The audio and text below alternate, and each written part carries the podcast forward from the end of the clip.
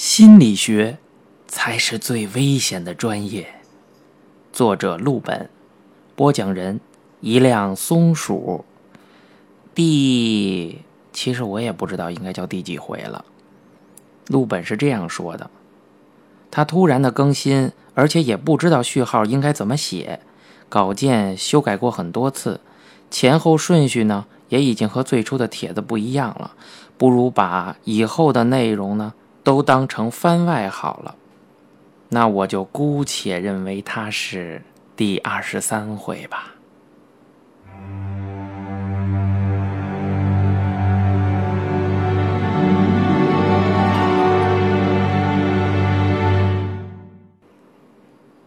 师姐这半辈子饱受情伤，在匹诺曹之前，师姐还交过一个男朋友。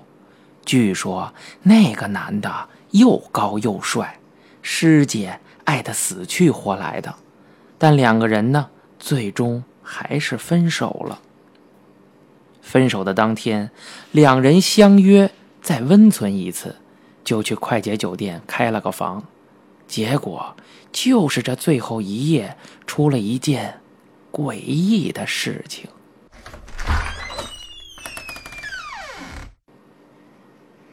要是放在往常啊，师姐属于那种完事儿之后倒头就睡的女汉子类型。但是那一晚不同，师姐心中难受，怎么也睡不着，但是也不想和那个男的四目相对到天明，因为本来的计划是想潇潇洒洒的分手，给对方留个好印象的，可别弄成韩剧的哭戏，所以。师姐一不做二不休，躺床上装睡。到了后半夜，师姐感觉到那男的下了床，还以为他是去上厕所，结果他没开灯，径直的坐在沙发上了。开始师姐还想，是要抽烟吗？后来再一琢磨，不对，他不抽烟也不喝酒啊。那男的就一直坐着也不动弹。师姐暗暗的竖着耳朵听动静，发觉他什么也没干，而且一点声音都没有。这时候，师姐心中已经有了不好的预感了。师姐是脸朝沙发躺着的，她掀开一点眼皮儿，发现那男的正直勾勾地盯着自己。师姐吓得赶紧闭眼。她当时还想：我心虚个什么劲儿啊？也许呀，是他舍不得我，也睡不着，所以看着我发呆。师姐这么想着，心里还有点高兴。其实我知道，师姐舍不得这个男的，但是他太要强了，死活不承认。师姐当时就盘算着：我是该继续睡呢，还是起来聊会儿天呢？师姐一边纠结，一边时间可不等人。慢慢的，她发现这个男的已经好久好久都不出声了。师姐又悄悄地偷看了一眼，那男的依然直勾勾地盯着她看，身体动都没动一下。这下的师姐觉得可有点害怕了，傻子都能感觉得到，这个人有问题。师姐是个心思细腻的人。他脑海中像传说中的死前跑马灯一样，想到好多社会新闻，什么男女交往不成，男方把女方捅死之类的，一桩一桩历历在目。师姐想到，当下就只有我们两个人在房间里，我可千万不能轻举妄动啊！为今之计，只有继续装睡好了。做了这个决定之后，师姐保持侧躺的姿势不动，一直挨到天亮。半边身子都麻了。其实，正常睡觉是会来回翻身的，但是师姐因为紧张，完全把这茬儿给忘了，就像挺尸一样的挺了一宿。后来想起这个细节，师姐推测，也许那男的早就知道她在装睡，但是没有点破，仍然盯了她一整夜。我听完这事儿之后啊，并没有师姐那么大的反应。一方面我没有亲身经历那个诡异的挺尸过程，另一方面呢，我觉得师姐的前男友只不过是失眠了而已，毕竟最后人家也没做什么出格的举动啊。但是师姐说，正是这一点才恐怖呢。师姐说我还是太天真了，她当然也不会因为这点小事就反应过度。这事儿她自然也跟闺蜜讲过，不会又是那个一起捉奸的傻叉吧？但是有一个细节，她从来没有对别人透露过，但是可以告诉我。师姐说，那天早上天刚亮，可以听见鸟叫了，她已经累到极限。这期间，她曾朦朦胧胧的睡过去几次，但是又马上惊醒。那种滋味特别难熬，屋里光线逐渐亮了，他没办法眯眼偷看，只能靠听觉来观察。那男的一直没有声音，要不是偶尔有呼吸声，根本不知道前面还有个活人。师姐一咬牙，得了。起床吧。他躺在床上，朦朦胧胧的呻吟了一声，顺势睁开了眼睛，发现那男的果真并没有睡，正光着大腿，赤裸着上身，端坐在沙发上玩手机。其实啊，在晨曦中，这画面还挺养眼的，但师姐此刻一点欣赏的心情都没有啊。全身心的沉浸在自己的蹩脚的演技当中。男的看见师姐醒了，轻声说道：“醒了。”师姐答应了一声，赶紧跑进洗手间，吓得尿都露出了一滴。师姐说的有点莫名其妙，我完全无法感受她那种恐惧感。师姐说。那是因为你不知道，他有个习惯。之前呀，我们在外面过夜都是他早起，每次我一睁眼，他都是坐在一旁玩手机。师姐曾经自以为是的想，他是上班族，习惯早起。但经历过昨天那一晚，他突然就明白了，之前每一次过夜，他都是这样整夜不睡，盯着自己。每次都是啊。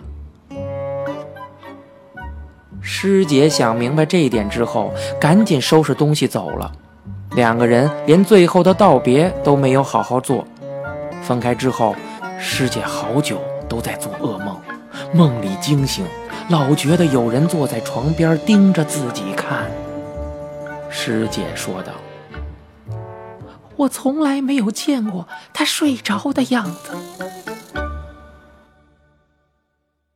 从那以后呢，他俩没再联系过。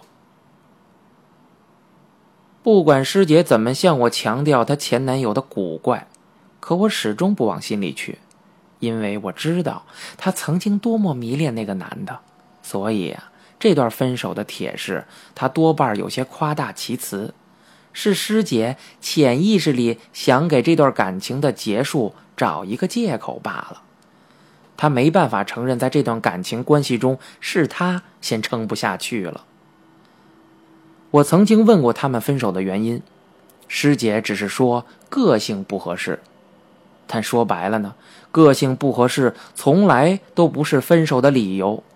他们不过是高估了相遇那一刹那的激情，后来才无奈的发现彼此也没有多喜欢对方罢了。但是师姐始终否认，她只是告诉我，真的不是那样的。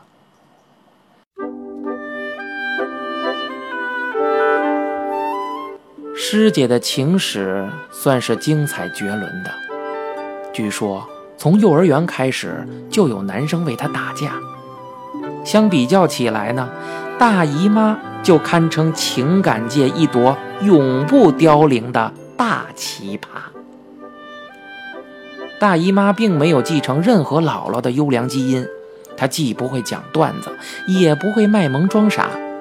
同时，这个女人凶名在外，很多见过她的人，只要一提她的名字，都会说道：“她呀，哎，知道知道，有个男的追她，她把人家打哭了。”大姨妈也是我们学校的，和我同一届，学物理。当初追求她的那个男生比我们小一届，算是学弟吧，也算是学物理的，人长得挺壮实。看着也很憨厚，但据说并不是什么省油的灯儿。有一次，这个男生打听到大姨妈快过生日了，于是找来一帮死党，花钱包下学校旁边的一个酒楼的包间儿，准备呀给她来一个 surprise party，同时呢表个白。这小子设计的剧情挺好。等大姨妈推门而入，包厢里漆黑一片，她自己一个人站在墙角，手里呢捧着生日蛋糕，只待她一声令下，躲着的人呢全部滚出来唱生日歌。再铁石心肠的人都得感动。然后呢，他顺势表白，抱得美人归。现在我们已经知道，事情并不像他想象的那么顺利。当时，大姨妈一推开包厢的门就傻了，但是黑灯瞎火的，大伙儿都自我感觉良好，没人注意到她的表情。有人看见大姨妈杵在门口没动，就把她往里推。这个举动注定没有好下场。至于到底是怎么打起来的，就众说纷纭了。有的人说他是先插眼，接着一个扫堂腿把男生撂倒之后，骑在他脸上啪啪的抽嘴巴子。有人说呢，他用了咏春。我觉得全都是在胡扯。周星驰的功夫上映的那一年，我嘴欠，说要请大姨妈一起去研讨研讨中国功夫。其实呢，只是拿他暴打追求者的典故开玩笑而已。没想到他立刻就答应了。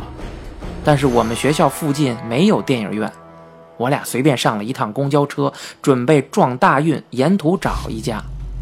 没想到那趟车是郊区线，越走越偏。大姨妈说：“干脆，咱俩就一直坐到终点。”你敢不敢？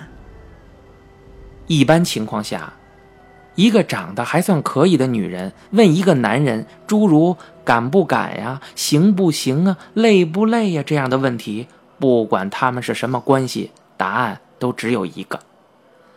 等我们下车之后，天都黑透了。不过巧的是，车站旁边就有一家电影院。我依稀的记得。电影院的招牌上有一个煤炭的“煤”字，建筑很复古，估计呀是早期的工人俱乐部改的。其实我是不太喜欢去电影院的，不知道大家记不记得一部很老的港产鬼片名字叫《阴阳路》。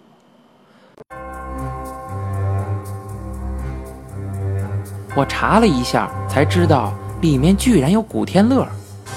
这电影里有好几个小故事，最后一个故事叫“驼地位”，里面有一个桥段我记得特别清楚：一个男的和一个女的在电影院里看电影，男的中途去厕所，他穿过一条狭长的走廊，走廊里啊挂着好多红色的绒布门帘儿说不清楚是美式还是什么风格，总之呢还挺好看的。男的着急去厕所，掀开一个就往前走。哎，前面还有。再掀开一个，哎，还有。这男的也不知道掀了多少个门帘，可是总掀不完。驼地呢是广东话，是地头蛇、恶霸的意思。驼地位就是指电影院里固定给鬼留的位子。那个男的和女朋友坐了鬼的位子，所以遇到了鬼打墙。大姨妈说：“我这属于童年阴影。